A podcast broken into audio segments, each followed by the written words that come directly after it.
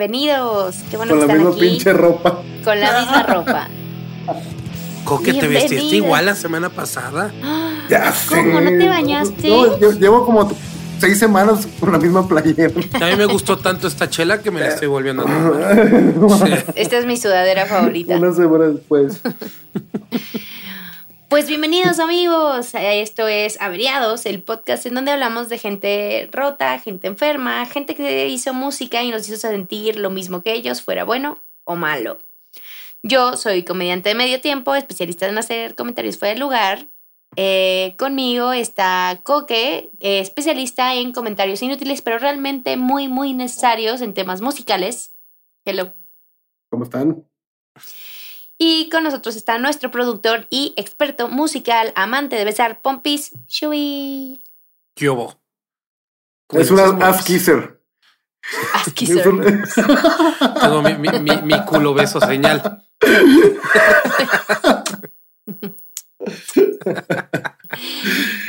Shubi, el ass kisser. Venga. Es correcto. Y bueno, para los que están escuchándonos por primera vez, este es eh, la historia de la vida de John Phillips, el fundador de The Mamas and the Papas, y esta es la segunda parte. Así que si están apenas llegando, vayan al capítulo anterior para escuchar la primera parte. Y no se confundan, van a escuchar mucho de Mamas and the Papas, pero como lo mencioné antes, John Phillips es de Mamas and the Papas y no podemos pasarnos solamente a, ver su vida de mierda si no hemos eh, Sin un contexto de, sin su contexto de cagada. Exacto. Sí. Entonces, en el capítulo anterior nos quedamos en que eh, se drogaban y se juntaban, aunque ya no debían de estar juntos porque Denny se había chutado a Michelle. Michelle eh, le había puesto el cuerno a, a John, no solamente con Dennis. A John y a Denny. A John y a Denny con Gene Clark de The Birds. Eh, y eh, Cass estaba realmente ardida porque, como Michelle bien eh, hizo notar, se puede dar a quien sea y se había dado a Dennis, a Denny, que era el crush de Cass. Entonces, resulta que eh, pues deciden entrar al estudio y John era súper abusivo con Cass y le decía que era una gordita y que era de lo peor y que no cantaba chingón. Y yo creo que estaba ardido porque Michelle se estaba dando a Gene Clark de The Birds. Y John, eh, resulta que un día están en un concierto y Gene, cínico también, va a ver a The Mamas and the Papas y se pone en primera fila. ¿Y qué hace Michelle? Coquetea abiertamente durante el concierto con Gene. O sea, esa mujer sí le valía madre. O sea, ella era Súper le cero monógama, güey. Cabe mencionar, que- recordemos que ella se casó a los 16, 18 años y dos años antes se habían dado con un señor de 30. Entonces Claro. tampoco es como que vivió No, no fue su, des- no muchos, hizo su desmadre, ¿sabes? Como, claro. Exacto, no hizo su desmadre. Y Y, estamos aparte, eh, y aparte que tendría unos 20, 20 y tantos ahorita, ¿no? sí, Sí, era o súper sea, joven. Eh, malo que ya cuando tienes 40, que te casaste a los 15 y ya tienes en tu desmadre a los 40, o sea, pero oye, esa edad que, Coque, y aparte, Coque, su- eh, bu- bueno, Todo bien en casa, güey. No, no, no, no, no, no, de pinche saña, No, en o casa. sea, digo, en esa época era muy mal visto que las mujeres de esa, esa- Claro. Eran hippies. Era exactamente, era hippie, exactamente. Todo se puede metía de todo, eran se- hippies. Se metía de todo. Entonces, bueno, John, que de- era de- un... de todo y de quién quien fue? sea. De, De todo, fuera. de quien sea y en- de todo al mismo tiempo. Exacto. Se nota que vimos los Oscars, ¿no? Super gol. Entonces, resulta que John, que es un pinche ardilla y muy poco eh, como su señor de 40 años, en vez de decir, sabes qué, esto está yéndose a la chingada, vamos a divorciarnos para que tú seas libre y yo esté tranquilo, lo que decide hacer es darle una carta firmada por los otros dos miembros de The Mamas and the Papas y él a Michelle diciéndole que te vas a la chingada. Ya no vas a estar en el grupo. Pero esto fue en- al, al segundo disco. y Qué hombre tan maduro. o sea, antes de sacar el segundo disco cuando apenas iban a grabar. Por lo tanto, traen a otra morra que se llama Jill Gibson, que resulta ser la novia de Lou Adler. Y oye, Jill está de la chingada este pedo. cantar. Cabrón. Oye, Lu, ¿no quieres darte tu morra? Sí, güey, ¿sabes que es un ambiente sano? Sí, exacto. Nos estamos dando todos con todos, nada más. No te No, es un güey. pedo, no, date. Pues resulta que graban durante dos meses las canciones, toman las fotos del disco y después de dos meses dicen, oye, ¿sabes qué? Jill no está jalando. Tu morra no canta tan chido, güey. No. Entonces, oye, ¿por qué no regresas otra vez, Michelle? Y Michelle regresa y vuelven a tomar las fotos y vuelven a hacer los coros y salen las canciones. Por ahí, Jill Gibson dice que si, que, que si tú escuchas de las 12 canciones del disco, 10 son cantadas por ella. Pero, pues nada, los superfans de Mamas and the Papas sabrán mejor que yo y nos podrán decir si es que alguien de, es fan de este grupo. Sí, es cierto. Ah, me muero.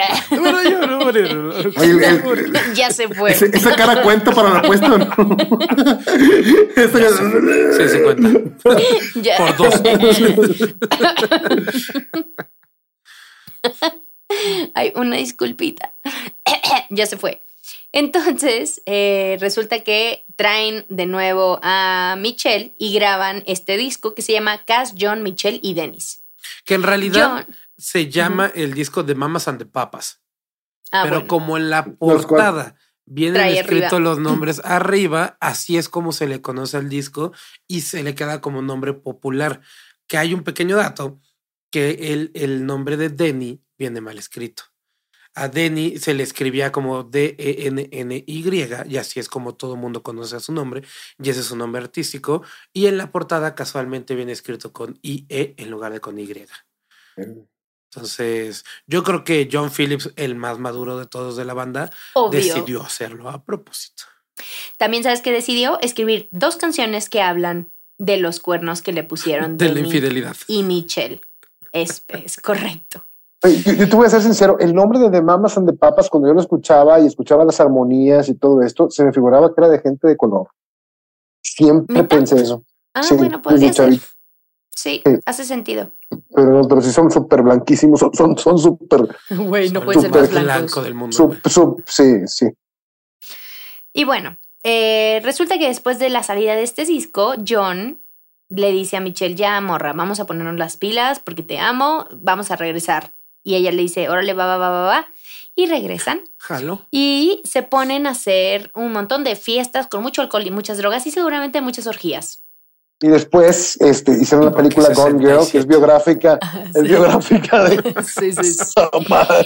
Total No que a inicios del 67 se vuelven a juntar los cuatro y graban otro disco. Cabe mencionar que en el tiempo que no estuvieron juntos, o sea, entre disco y disco, resulta que Cass sale embarazada, que no dicen nunca quién es el papá, pero sale embarazada y este... Yo creo que no saben quién es el papá, güey. Sí, de hecho yo creo que no saben. pinche desmadre de los 60, güey. Pero resulta que en el 67, cuando graban este disco y lo lanzan, dicen que el estado de Cass los inspiró con el nombre del disco, que se llama. Deliver. Sí, Ya lo Deli- vi. con- justo eso te iba a decir, Deliver. Sí, de Mamas and the Papas del Liver. Exacto. Esto está en línea al embarazo de Cass. Ese mismo año, John Phillips y Lou Adler deciden lanzar un festival musical que hasta ahora es conocido y se sigue llevando a cabo, que se llama... ¿Cómo se llama? El Festival de Monterrey. Ah, sí. Cali- sí, cal- que Que yo creo que eso, ese es el único logro que le podemos aplaudir a John Phillips y es lo por lo cual tiene este episodio. Gracias, John Phillips, porque ahí fue la catapulta de muchísimos músicos de los que hemos hablado, de los que nos hemos enamorado y que nos han hecho sentir cosas igual que ellos. Exacto. Correcto. Y bueno, después de este disco no les va muy bien y John sabía que como grupo estaban valiendo pito. ¿Quién sabe por qué? No sé, no sé por qué se le imaginó como que las cosas iban mal. Una corazonada. Una corazonada. Entonces John sabía que estaba valiendo madre y decide que todos se vayan juntos a una isla como antes. Ay, a recordar viejos tiempos. Pero, y esta va a ser muy rápido, resulta que Cass se involucra, eh, como tenía bajo autoestima, porque siempre se la estaban chingando en mal plan, se involucra con gente que no es chida y termina teniendo un amorío con un narquito a nivel internacional. Tengo hipo, perdón. Uy. Y hace que se vuelva, este narquito hace que se vuelva adicta a la heroína. Para John eso no es nuevo porque pues este güey es un adicto, pero sí le caga porque por su culpa resulta que eh, eh, el narquito no paga un cuarto de hotel en donde estuvo Cass. Cass cuando estuvo con él, decidió llevarse un par de sábanas. Y entonces la policía le dice, pues tú estás involucrada con este güey, se fueron sin pagar y te robaste unas toallas, así que te vienes para acá. Y... ¿Sábanas o eh, toallas? eh, ¿Qué se robó? ¿Sábanas o toallas? Sábanas, sábanas, perdón. Para ella las toallas eran las- Los delitos son muy distintos. Robarte unas sábanas Es son las una toallas. mierda. Coco. Sí, te mamaste, güey. No me quiero reír. Gordofóbico, ahora vamos a hacer. Ay, maldita sea. Cancelado por gordofóbico. No, pues es que soy sincero, güey. Man. Sí, está un poco gordita, más gordita después del embarazo. Pero bueno, resulta que este, le hablan y se la hacen de pedo, pero al final la sueltan. Y John está súper enojado porque cuando regresan, por su culpa, tienen que eh, cortar la gira que tenían planeada. Porque pues se hizo todo un desmadre. Eh, y entonces deciden, ¿por qué no irse a Inglaterra? Y están agarrando la fiesta con Mick Jagger. Y está Cass contándole a los Rolling Stones qué es lo que pasó y que cómo estuvo en la cárcel unos días, en lo que le preguntaban qué onda. Y en eso John llega y le dice, no, Mick, te lo está contando mal, lo confundió todo, no sabe ni qué pedo. Y Cass se súper emputa, le dice chinga tu madre y se sale del cuarto. Eh, obviamente este es John haciendo mansplaining eh, con Cass y seguramente es algo que hacía con Michelle todo el tiempo porque era algo que hacía constantemente. ¿No? Cambiaba la historia y decía cosas solo para hacer pedo. Que es parte de lo que les decía, que la gente decía que era una mierda porque hacía justo estas cosas. Eh, total de que pues este temas de fricciones eran constantes y eso solo, esta anécdota solo para que se den una idea de que John siempre estaba de chinga quedito y chinga fuerte, o sea, le encantaba estar jodiendo. Regresa coque. Estados Unidos, como el coque. Regresa en Estados Unidos y en el 68 lanzan su cuarto álbum, al que no le fue muy bien. Y aquí es donde quieren empezar, o sea, ya se quieren separar. Y bueno, a los En otros ese- tampoco les fue muy bien, que digamos. Ah, Es Ah, cuando, no. Michelle, es cuando Michelle y, y, y, y John se, se divorcian, ¿no? En ese año. No, todavía no, ¿No? Ah, es un año después. Ok. Pero en ese año resulta que Cass pues, se lleva muy bien con la disquera, deciden, ah, no, espera, esto es algo muy importante. En este año Cass hacía muchas fiestas, ¿no? E invitó a varios amigos que trajeron otros amigos y ahí cayó un güey que tal vez le suena familiar llamado Charles fucking Manson. Manson. Y Claro. Manson se hizo compa de John y Michelle al grado en que ellos le prestaron su casa para estacionar su camioncito durante muchos meses. Ellos le prestaron la Y pintura para Manson- escribir lo de los Black Panthers. Por Ellos le favor, prestaron Lords, un cuchillo. ha- ha- haznos tu actuación de Manson, por favor. Es que, es, que- es que ni, ni cha-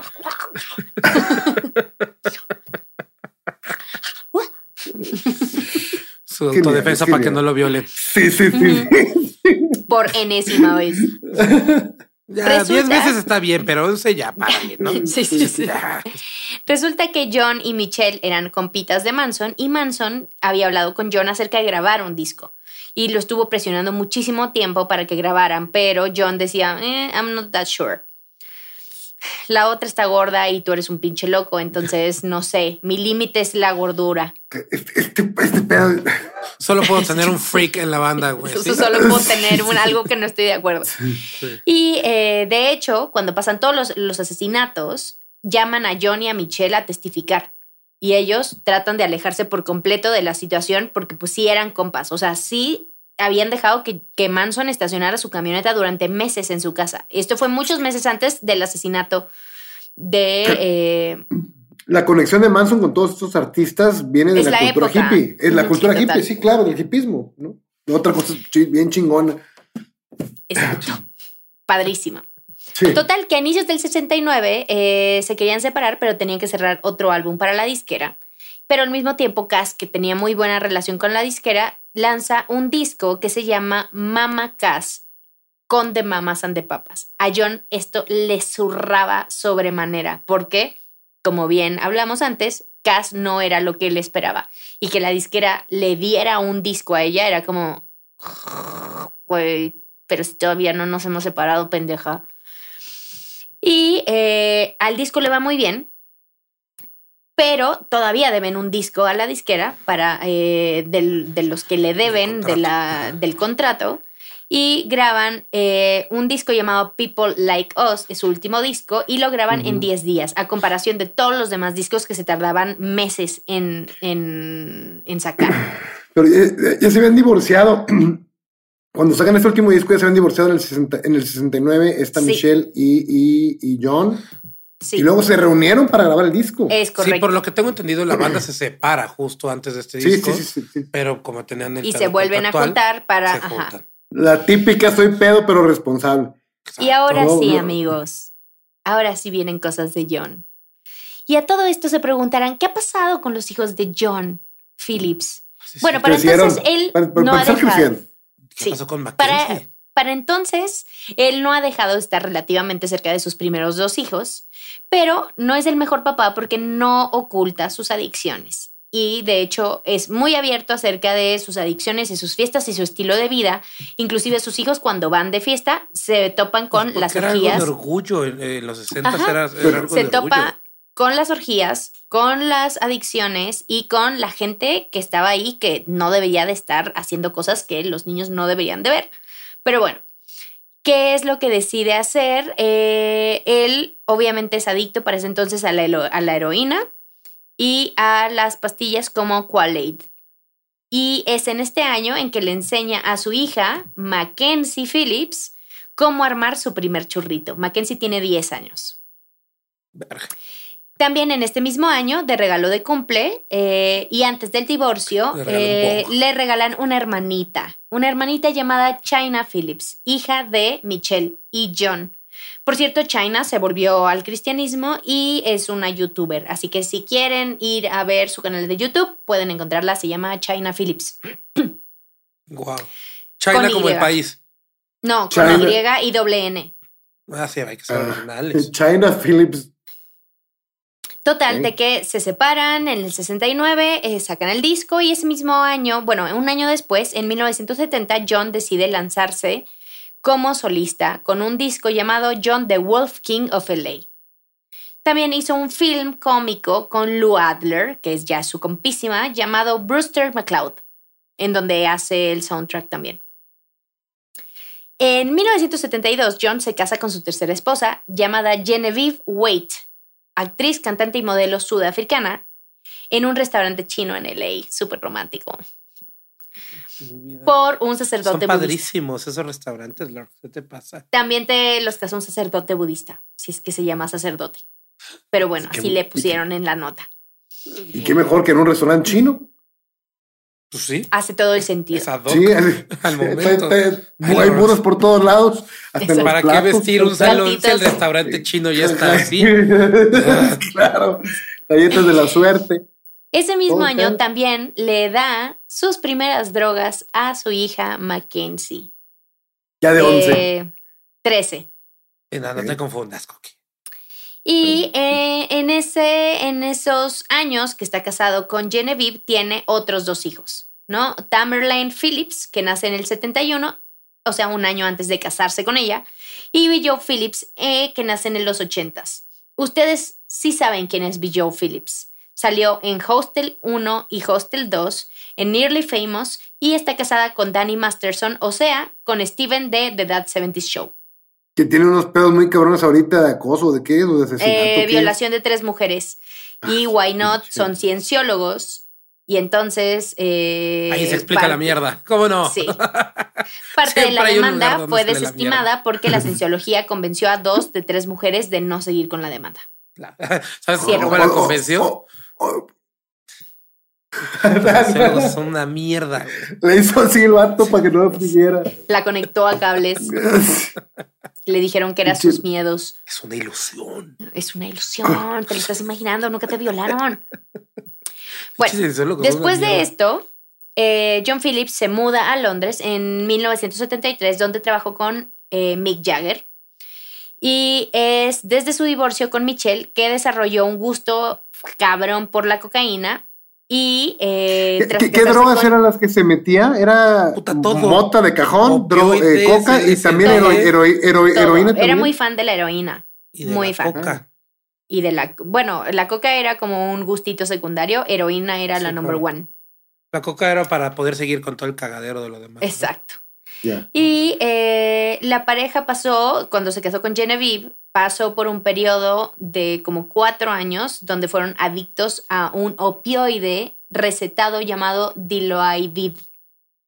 No sé qué significa eso y no sé qué te pasa, pero bueno, son recetados. Los opioides todos son horribles. Em, en el 76, esta historia está interesante, John comienza a consumir heroína de full time. Ya había visto algo de esto, pero empieza a consumir heroína por culpa de Keith Richards, que lo convenció de probarla. Keith Richards estaba echando heroína y John lo vio y entonces Richards le dijo, ya, pruébala. Y Richards diría en sus memorias, John estaba enganchado, enganchado, enganchado en una semana y media. Nunca había visto a un hombre convertirse en un adicto tan rápido. John estaba tan drogado en esos momentos que no pudo grabar el álbum de regreso a solitario producido por los Rolling Stones. Y bueno, en el 70, y- aquí viene, eh, quiero que se preparen, quiero que se preparen mentalmente para lo siguiente que les voy a contar. Y esto es la coronación de la enfermedad de John Phillips. En el 78, cuando su hija Mackenzie Phillips tenía 19 años, un día antes de casarse, eh, con el buquero de los Rolling Stones llamado Jeff Sessler, resulta que su padre le habla y le dice, morra, yo no estoy de acuerdo que te cases con este pendejo, voy para allá. Se lanza con, eh, se lanza a ver a su hija en un hotel y lleva, why not, apoyo. Y su apoyo era alcohol y un chingo de drogas. Y entonces eh, su hija, que obviamente era adicta desde los Qué 13, Mejor, mejor forma de convencer a alguien de no te cases, güey. Vamos a meternos una pedo. No, no, no, es esa no fue la mejor forma de convencer de no te cases. Ahora llego ahí. Eh, se ponen a drogar juntos, se echan unos drinks, se ponen hasta la madre y Mackenzie Phillips tiene un blackout. Cuando despierta el blackout No se digas, topa, No lo digas, güey. se topa con que John Phillips se la está dando. No, güey, ¿por qué? John Phillips güey? está teniendo relaciones sexuales con su propia hija. ¿Por qué, güey? Y en ese momento Mackenzie Phillips ¡pup! regresa al blackout y Sí, no mames. ella dice que no se acuerda cómo ni quién empezó la situación y tampoco se acuerda cómo acabó la situación. Lo que sí se acuerda es que al día siguiente decidió no decir nada y pone en pausa su boda con Jeff Sessler. Eventualmente se casan, pero en ese momento efectivamente no se casaron el día siguiente. Eh, unos meses después, cuando, cuando Mackenzie ya no puede más con la situación, va con su papá y le dice, papá, tenemos que hablar de cómo me violaste. Abiertamente usa las palabras rape, ¿no? O sea, violación, cómo abusaste de mí. Y el cabrón le dice, ¿a qué te refieres? ¿Te refieres más a, a que hicimos el amor? Puta madre.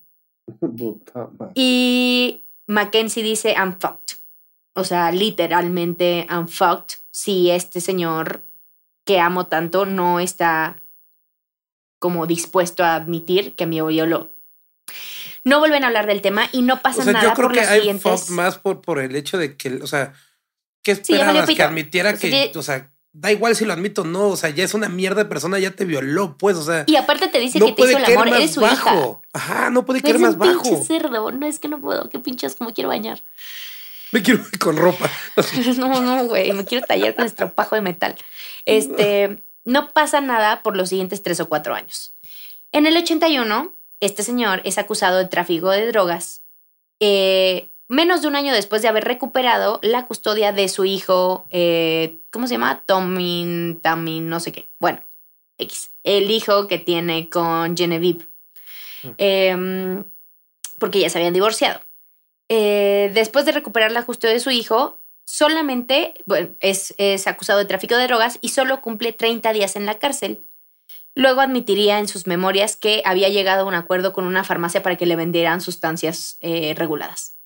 Pero bueno, sirvió muy poco tiempo porque ese año su hija Mackenzie, she was fucked, hizo un show mediático para que le bajaran la condena a John y lo logra.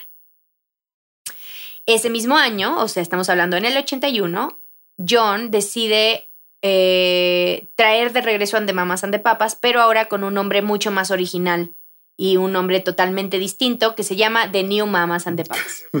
No es cierto. No es cierto, no, güey. Yo pensé que ahora iba a ser así, The, the Daughters and the Papas, algo así, ¿no? Este, No, in the room, in the bedroom. No. the Daughters and the Papas. Y el grupo está Denny Doherty, eh, Mackenzie Phillips y Elaine McFarland. Hicieron una gira, pero todas las giras salieron de la chingada porque él y su hija estaban drogados y alcoholizados todo el tiempo. Aunado a eso, Mackenzie dice que fue en esta gira en donde empiezan, pasan de tener A ver, ¿qué Mackenzie estaba en la banda? su hija, No mames. su hija, Yo Mackenzie. pensé que el Mackenzie, Scott Mackenzie. No, Mackenzie Phillips. No, mames. Y es ahí donde su hija She dice que pasaron de tener, de haber, de haber tenido un, de que pasó de tener una violación eh, llevada a cabo por su padre a tener una relación consensuada. No, chinga tu madre. Eh, en esta gira tomaban todo el tiempo, se drogaban y esto es horrible porque ella dice que se dio, se daba cuenta que pasaban cosas porque ella usaba muchos leggings y siempre se despertaba con los leggings en los tobillos y cuando volteaba estaba en la cama de su papá y su papá estaba desnudo. Esto sucedió durante 10 años. Pero ella entonces vivía en un eterno blackout. Mm, sí. Sí. O sea, estaba consensuado, pero. Consensuado, no, pero no pero- consciente. Ajá. Ah, O sea, es como sé que pasa y no lo detengo, pero siempre estoy drogada y alcoholizada cuando pasa. Entonces. Pa- Es para que, ¿qué, sobrellevarlo. tanto es, qué tanto es como el círculo vicioso del Claro, es un victimario sobre la vicioso. víctima? No, no, total. O sea, de hecho, ella dice que ella cree que abiertamente su papá la invitó con esa intención y le proporcionaba, porque el papá era el que compraba las drogas y el alcohol, le proporcionaba eso para poder manejarla a ella a su Ah, no, antojo. Entonces sí está de la chingada, porque si este güey era el que la drogaba. Sí. eh, sí.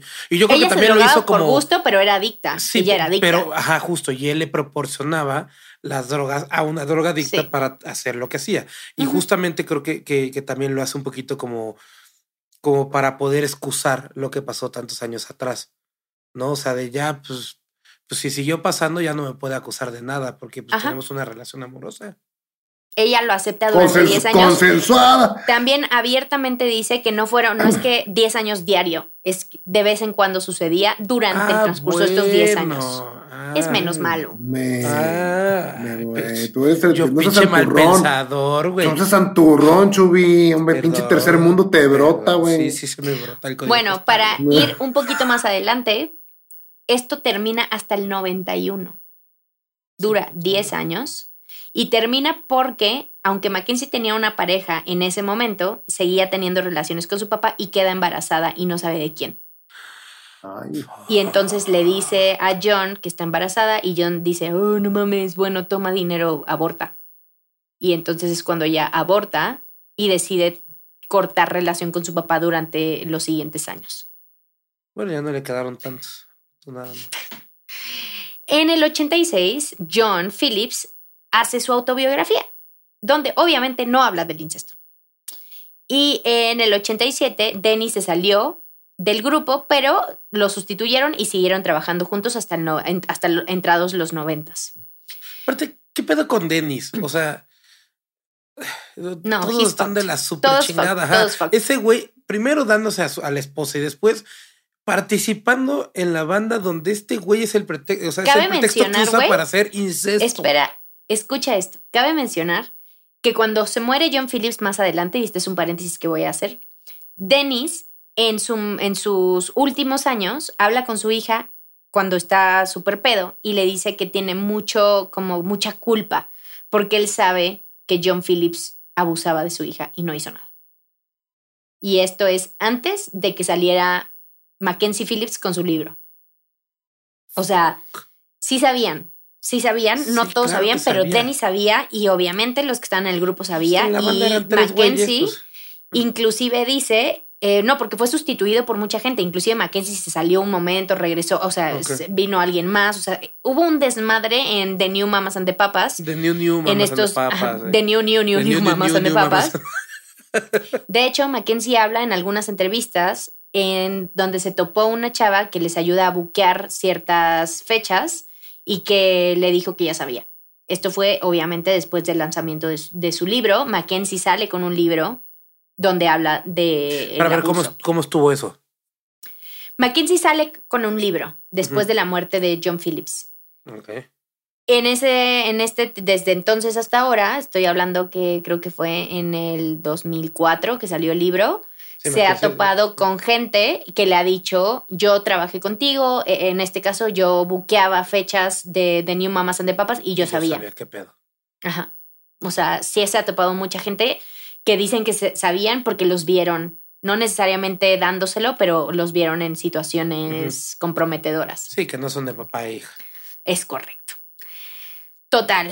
Esto siguió, eh, The New Mamas and the Papas acaba en los noventas, entrado los noventas. John Phillips soporta en, después de esas épocas eh, una serie de problemas de salud y médicos que tanto el alcohol como las drogas le hicieron mella. Eh, tiene el hígado jodido y llega a los 50 años, inicios de la década de los 90, o sea, en el 92.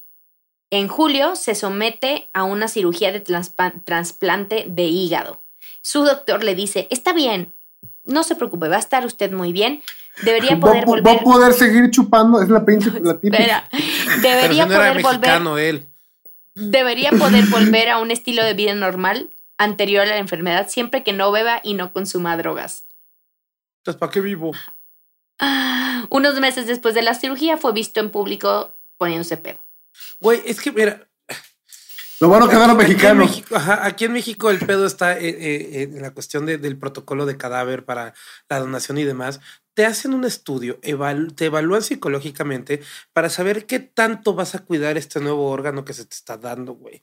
Es evidente que una persona como John Phillips no lo iba a hacer. ¿Por qué carajo le dieron ese órgano, güey? No, no, no, o sea, bueno, Güey, sí iba a Me decir cago justo del capitalismo. Estás ¿Qué, qué- qué- qué mamada?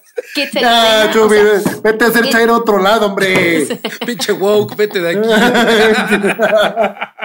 Te vas dando cuenta que es una mierda esto. Ah, Infectado ya.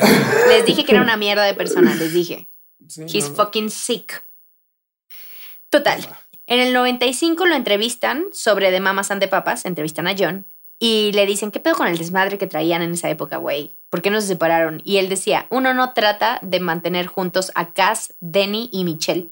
Para empezar es una tarea inútil. Simplemente mantente fuera del camino y deja que las cosas pasen. Hippie. No, y Eh, pedo, güey. Es- Esa es frase de borracho. Es de borracho, güey. Bueno, como es les un poco dije... de hippie también. Sí, sí, sí, sí. Como les dije, ya se había divorciado de Genevieve. Y eh, en el 95 se casa por cuarta vez una esposa que no es tan conocida porque ya no era famoso, John Phillips, ya no, es, no era tan famoso. Eh, Que es la que hizo el examen para ver si era candidato a recibirlo sobre el hígado que le faltaba. Exacto, porque si no no se lo daban. Su puta madre. Ella le donó el hígado, güey. Eh, no sabía Eso quién era John todo. Phillips. güey. Digo, no mames, qué pinche tipo tan simpático y apuesto. Se ve que es un buen partido. Pinche Es un gran Ramón. partido, te voy a decir por qué. Porque se casan, eh, la mujer se llama Farnaz Ars- Araste. Se casan un 3 de febrero y a la muerte de John, Con un gángster. sí, con un ganso. No, es cierto. y eh, es la que se queda con parte de las profits de... Se casan 3 de febrero y se ¿cuándo se muere el vato. Se, Se bueno, muere. sigo. En el 98 los meten por fin a las mamás Pasaron papas, los varios meten años, se al muere rock, hasta el 2001. Ah, los meten al Hall of Fame del rock and roll. Y Ah, sí, eh, en ese mismo año, en teoría. ¿Por qué? se- No sé, pero los metieron. En ese mismo año, en teoría, se iba a hacer una película del grupo. No sucedió. y no ha sucedido y dudo mucho que vaya a suceder. Güey, va a Eh, tener que salir también- en Pornhub o en OnlyFans, güey. ya sé. También en ese año, eh, en el show de Howard Stern, eh, Howard Stern le pregunta a John sobre el tema del el hígado y de que, qué pedo, ¿no? O sea, te dieron un hígado y andas chupando como si no tuvieras nada. Y John bromeó diciendo, ah, solo estaba tratando de romper el hígado nuevo. Vuelve a salir. También. Dicen que eh, John en esa época también luchó contra un virus estomacal que lo afectó negativamente a él y a sus riñones y que en los últimos años también le colocaron una nueva cadera. Sí, de tanto usarla con su hija. Eh, Oh, sí, y y no. total, el fin de Lo- esta lo, mierda bueno que, de yo- persona. lo bueno que yo soy el mierda aquí. Sí, sí. Bueno. El fin de esta mierda de persona llega en el 2001 por medio de un infarto, pero cuando revisas de qué se murió, dice que también tenía cirrosis. Así que si no era el infarto, iba a ser el hígado como quiera, porque ya se lo había chingado. Y se murió el marzo 18 del 2001 a sus 65 años. Eh, en el 2004 es cuando sale el libro de Mackenzie Phillips y mucha de su familia está en contra de Mackenzie porque no le creen. Eh, China sí le cree. Eh, Bijou lo que dice es que cuando ella se lo contó, le jodió la relación que tenía con eh, John y que no lo pudo perdonar hasta unos meses antes de su muerte y que ahora ella no le puede perdonar a Mackenzie porque no le cree, e igual que no le cree Michelle, eh, Michelle Phillips, la ex esposa, tampoco le cree a Mackenzie. Pero Joe dice que le quitó la oportunidad de tener una buena relación con su padre y que de hecho el hecho de que ella le contara que habían tenido esta relación incestuosa generó que ella se volviera adicta a las drogas por mucho tiempo para poder olvidar lo que su hermana le acaba de contar y también una manera de justificar a su papá el por qué no estaba con él, porque él ya estaba en rehab. Porque de hecho en algún momento él y Mackenzie entraron juntos a rehab. Obviamente duró la víspera, porque en cuanto salieron se siguieron drogando y siguieron teniendo relaciones. Entonces, bueno. Güey, pero qué manera de hacerlo. de pero- pero ti no sé- Cuando te están contando algo bien mierda, güey. Güey, ¿por qué me jodes mi vida contándome esas cosas tan mierdas, güey? No, pero está bien, mira, la verdad es que no se perdió de mucho y ya se consiguió a Danny Masterson, güey, que va a, estar- va a pasar lo mismo, o sea, va a estar más igualito que el papá. Entonces, Igual, pinche violador. oh, sí, entonces no hay pedo. Bueno, Y bueno, esa fue la historia, amigos, de John Phillips. Todo lo que encontré. No había tanta información. Si quieren saber más, también es súper difícil encontrar su No, autobiografía. lo- no, no, no, sí, oye, pero sí, sí exprimiste bastante el tema, te felicito. No, está muy cabrón. Está muy asqueroso. Lo odio. Eh, Es el peor del que hemos hablado. Eh, Cuatro, tres, cuatro, Este- cinco, seis, siete, ah, Sí. sí, ocho. el 20, el 20 caras, ya llegué. Entonces, bueno, ya para cerrar, por favor, este, para cerrar, ya me urge cerrar este tema de mierda. Este, Coque, ¿con qué te quedas? ¿Te sigues quedando con Cass? Sí, me quedo con Cass. ¿Qué, qué fue de Cass? Ya, ya, ya, ya nadie- ya nadie me dijo qué fue de Cass. o sea, eh, se- cuando no se separan, cuando, cuando se separan en el 71, me parece, 71. Ujú. Cass eh, se lanza como solista, lanza un disco y fallece de un infarto en el 75. Parte, una cosa interesante es que fallece de un infarto, pero por ahí dicen las malas lenguas que se había muerto porque se estaba ahogando con un sándwich de jamón. Pero en una Siempre los entrevista... pinches malditos estereotipos. O sea, Güey, ¿por qué? Con comida, güey. ¿Cómo se murió la gorda? Comiendo un sándwich. Sí. una torta de jamón. Y esta excusa de mierda fue inventada por su manager porque como era reciente que se acababa de separar de The Mamas and the Papas y se hablaba mucho de las drogas que corrían en el grupo, no querían que pensara, no quería él que pensaran que casi había muerto por una, por la adicción, la adicción a drogas. Pero no tiene nada que ver, eh, murió de un infarto, probablemente sí por el uso de las drogas y por el sobrepeso porque tenía muy mala alimentación, pero se murió de un infarto, no de un sándwich, eso es mentira. Pero sabemos que la, no, esto no es causa del sobrepeso de. Eh, no, La- no la necesariamente, entonces, pues nada, falleció de un Fue el sándwich, fue el sándwich. Y no el por, sándwich. por- fue por atascada. O Porque si el hubiera sido prefirió- drogadicta, güey. Michelle dejó de hacer dicen, música. Hubiera sido flaca, ¿sí? Sí, sí, Michelle sí. dejó de hacer música para dedicarse a su hija. Y eh, Denny eh, lanzó también un disco solista al que no le fue muy bien y eventualmente solo me parece que hacía arreglos musicales y tal. Bueno, se juntó con The New Mamas and the Papas y eventualmente solo hacía arreglos musicales y tal. Ya. Murió en el 2007, vi por ahí que Sí. Jenny murió en 2007. Sí, creo que un infarto no. también, no estoy muy segura. Es que cómo, es- cómo- la verdad es que ahora entiendo, bien dijiste, el por qué esos discos la verdad es que son muy malos, o sea, iban como que bien, o sea, como que lograron ya consolidarse como una banda, pues, de pinche pop, vocal, folk, no soy muy fan de él, pero pues bueno, hicieron rol- dos, tres rolotas, pero sí los demás discos están pa'l perro, neta están pa'l perro, no se los recomiendo, yo soy totalmente anti-hippie, la cultura hippie se me hace una, eh, se me hace una ideología bastante hipócrita en el sentido de esa inocencia que manejaban y sacan, digo, engendraron Charles Manson, engendraron John Phillips y este tipo de personajes, la verdad es que es, es eh, una porquería. Este, totalmente de acuerdo con el lado neoyorquino. Las bandas de Nueva York decían que los hippies eran unos hipócritas y que esa actitud ante una guerra no iba a resolver nada, que se tenían que tomar cosas, medidas mucho más drásticas y no nada más estar fumando y cogiéndose a todo el mundo. Y tienen razón, ¿no? Este, Total. yo, yo, eh, eh, qué pedo, ya sueno como, como mi abuelo. Pinches hippies. Malditos bueno, hipsters. Creo, creo- que es parte de malditos hipsters y los hippies y los hipsters y todos los que empiecen en hip. Todos. De hip, este. de hip, de hip. Ah, qué rolota. Hacer eje. Ah, deje. ¿Sabías eso? ¿Sí ¿Sabías eso? Tendrías que cantar. ¿Sí sabías eso? La historia de esa canción es buenísima, la letra, güey. Sí, sí, sí, que hace. Yo no sabía que hacer eje viene de esa canción, de, de la de. ¿Cómo se llama? hip, Este. hop, the hip, the hip, No es cierto. eh, de- Es de eso. Sí. La, la historia cuenta que viene un güey, un borrachito, a un antro. Este viene de de la esquina, viene Diego Rumbea. Diego es un borracho que entra a un bar y de ahí pide su canción favorita y la goza y la canta a hacer hip hop de hip de hip que es hacer ah, de hip de hip to the hip. No sabías eso. Esa es la historia de hacer Sí. eje. No salió del diablo. Lo siento que se lo esté rompiendo en este momento, Lorx. Pero sí. Pero es- eh, este de- podcast Oh desmitifica todas las leyendas urbanas. Dat- datos inútiles. Inútiles. no, hombre, no. Hay que hacer un programa de eso. Hay que, hay que hacer un programa de eso. De, de- de un, de un artista cienciólogo así, bien cabrón. Hay que investigar ahí. Debe de haber algo, debe de haber varios que Sí, te sí, sí, esperas, sí, sí, sí, sí, sí, sí, sí, sí. Pero bueno, yo me quedo con nada, este Te hijo de su puta madre, ni con su música, ni con su nada.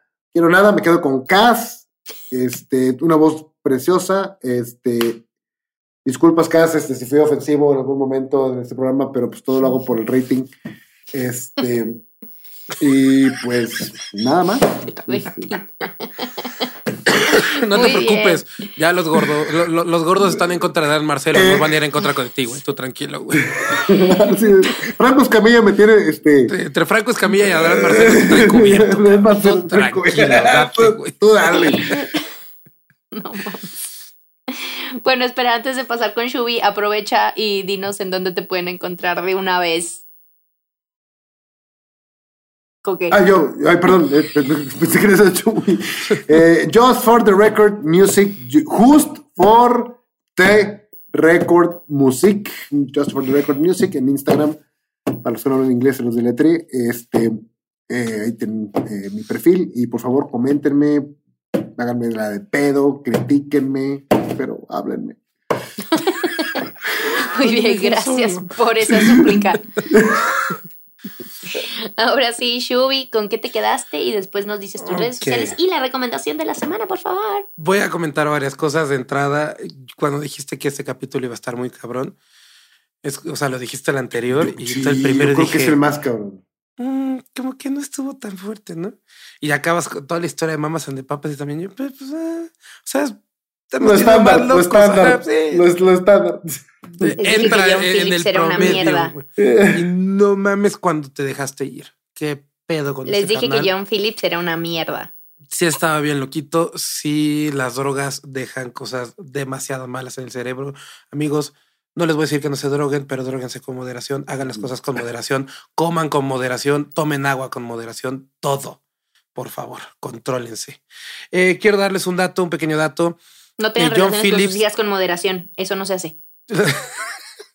La moderación es y la tolerancia es cero, güey. Pero Esa es Bien. la moderación. Eh, este güey, eh, como bien comentaste, se guardaba como, como las cosas chingonas para otro momento. Cuando estaba con los güeyes estos, con los, los de New The Journeyman, New Journeyman. no, les, no les dijo que tenía la canción de California Dreaming y No. se la guardó. Ya la tenía ahí bien hechecita, se la guardó y la sacó con The Mamas and the Papas. Cuando empezó a ver todo el cagadero con The Mamas and the Papas, compuso una canción que seguramente todos conocen, que se llama San Francisco. Que la de If you're going to San Francisco. Ah, cómo no, Que también. esa Muy- canción se la dio a nada más y nada menos que a Scott McKenzie. Scott McKenzie es quien saca esa canción, que de hecho Scott sale eh, en, del En festival el- de- del Monterrey Pop Festival.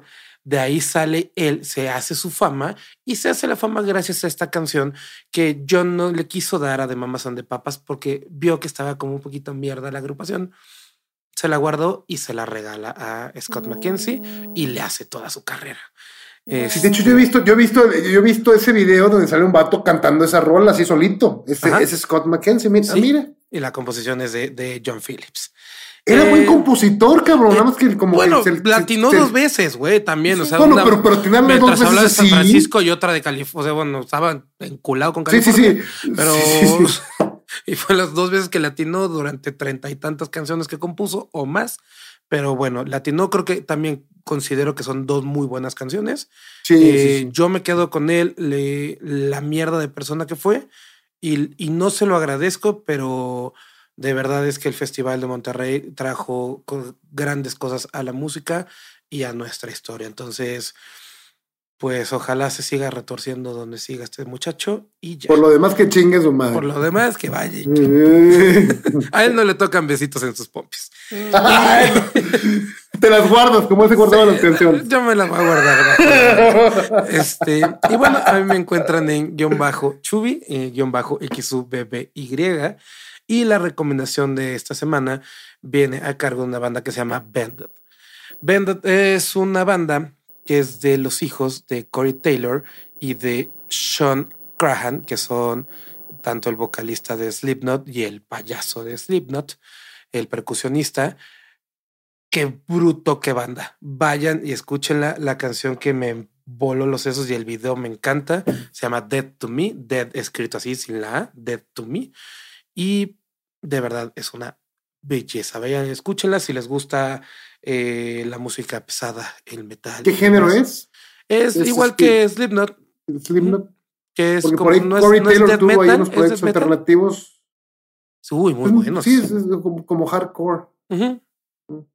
Ya. Sí, sí, bueno, es metal. Vamos a dejarlo ahí. Si no, los metaleros nos van a regañar. Eh, si Me- sabe me- usted, me- me- me señor metalero, si sabe usted, señor metalero, escríbalo aquí abajo, por favor. Sí, díganos qué género son. Ay, ay, el, el programa pasado recomendó Miley Cyrus y en este recomienda No, metal. se o sea, fue es- es- de punta a punta, güey. No, Sí, oye, sí, hay, sí, que, sí, hay que ser sí. versátil. Y así es, o sea, para mí es un parkour. Mi, mi Spotify y mi Apple Music son parkour. güey. Como la hada de. Con Michael Scott. No, como la hada de este. Parkour. Parkour. Amo la hada de. Bueno, Este, y pues. Este, muy bien, muchas gracias. Este, y varias cosas, amigos. Número uno, han estado preguntando por el corsario. ¿Qué pasa con el guapo de corsario? ¿Qué pasa con el hermoso de corsario? El corsario se está ahogando en chamba, amigos. No hemos podido ni verlo ni escucharlo nosotros tampoco porque está a tope. Así que tengan un poco de paciencia. Eventualmente regresará o regresará. Entonces, Oye, hablando Maldito del guapo capitalismo, del maldito corsario, capitalismo, Chubi. ¿Puedo hacer un paréntesis? Gracias Ajá. a quien me dijo que Chubi está muy guapa. Un beso especial para ti. No sabemos si hablabas de mí o de Shubi. eh, lo confundiste con mujer y su cabello largo. Está bien, da igual, es 2023, chingue su madre. No importa. Tú también estás muy guapa, besitos tus pompis.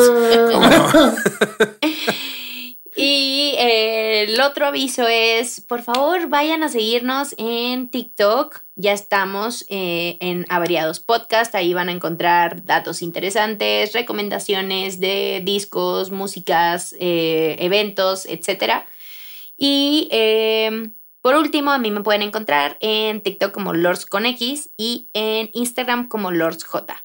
Y por favor, síganos en Instagram, TikTok y por favor, síganos en YouTube. Abriados Podcast, también estamos ahí. Eh, pueden ver nuestras caritas, pueden ver si este par de tontos ganaron la apuesta o no. Y, eh, Ayuden, ayúdenos con el conteo, por favor. Sí, porque se puso cabrón. y eh, pueden ahí ponernos sus comentarios, los leemos. No sé, yo tal vez me tarde un poco en darle like, pero eh, sí los leemos. Y pues nada, muchas gracias por escucharnos. Espero que no quieran bañarse con una estropajo de metal para quitarse esta sensación de John Phillips. Y por favor, escúchenos la próxima vez que traemos a alguien chingón. No les voy a decir, solamente no va a ser como John Phillips. Da una pista, da una pista. ¿Quién sabe? A lo mejor La sale pista algo es que se ahí. murió. ¡Pum! Ya sé quién es, ya sé quién es. Bombe. Ya sé quién es. Bueno, gracias amigos por escucharnos. Bye. Besitos en sus pompis.